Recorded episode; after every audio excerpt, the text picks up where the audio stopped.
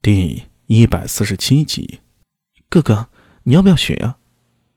学什么？就是太息呀。呃，怎么学？你屏着不要呼吸。就这样。嗯。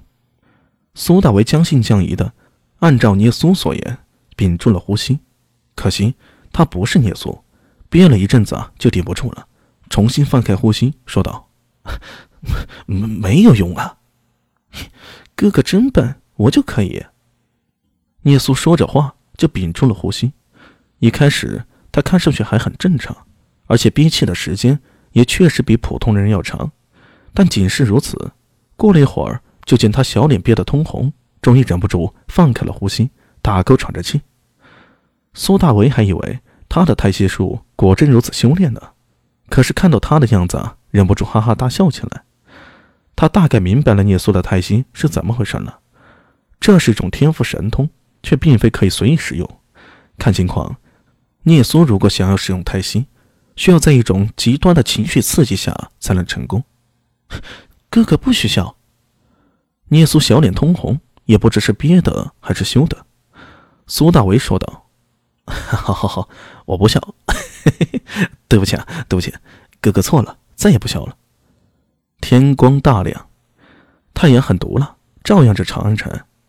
出乎苏大为的意料之外，长安表面上看上去很平静，没有想象中的盘查，而且牛鬼蛇神也都销声匿迹了，不见了踪影。街市上很热闹，行人来来往往。如果不是偶然间在街头看到了乔装打扮的马大为，说不定苏大为还真以为天下太平了。连马大为都出来了，看样子啊。这官府并不打算放弃啊，外松内紧也表明了官府的态度。他们知道苏大为是不良人，对于那些普通的手段也非常清楚，于是就出动了不良人。如果说之前官府把苏大为视为重犯的话，那么现在已经升级为特级重犯了。看样子啊，这万年县也待不了太久。马大为那老家伙老奸巨猾的，如果继续留在这里啊，早晚会暴露出破绽。而且，狄仁杰和明空音讯全无，看样子是真的出了问题啊！说句心里话，此时的苏大为其实是慌得一逼的，他不知道接下来会变成什么样子，女皇是否还能成为女皇呢？他现在要做的就是隐藏自己，静观事态发展，寻找机会。该怎么寻找呢？苏大为心里啊没有谱，不过他已经有了线索。那么事情呢就好办多了，一个明真，一个无往。昨天晚上，苏大伟已经把明真和吴王的事情告诉了苏庆杰。他不知道苏庆杰是否能听进去，但只要他能听进去一句话，那么事情就好办多了。丁明真，或意识着盯着吴王。苏大伟必须要做出一个选择来。他坐在酒楼上，拼着酒，看着酒楼下十字街上车来车往，陷入沉思。聂苏正在和一个蹄膀做着斗争呢，小脸上油乎乎的，十分可爱。嗯，哥哥，你怎么不吃啊？哥哥不饿，聂苏慢慢吃啊。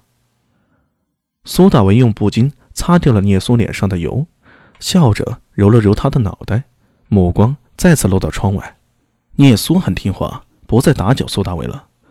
如果苏庆杰听进去了苏大为的话，那么他一定会有动作。他会选择谁呢？明真还是吴王？在苏大为看来，苏庆杰虽是苏定方的儿子，但未必有胆子去盯吴王。他很有可能会选择明真，因为相比之下，明真似乎更容易突破。哪怕明真是异人，苏庆杰也是异人，异人对异人，再加上有平头哥的帮助，苏庆杰对明真未必占下风呢。而吴王是整个李唐皇室。太宗之子，牵连甚广，就算苏定方胆子再大，也不一定愿意去触碰吴王。这样一来，苏大为的目标也就变得清晰了。对，就是吴王。苏大为深吸一口气，心里暗自做出了判断。对，吴王。哎，吴王叫什么名字来着？苏大为眉头紧蹙，显得有些苦恼。还有，他住在什么地方？苏大伟并不清楚，不过这不重要，只要知道是吴王，那就好办了。他虽然不清楚，可他还有一个号称长安白小胜的兄弟周良。周良一定知道吴旺是谁，你一定清楚他住在哪里，只是不清楚周良现在可还好。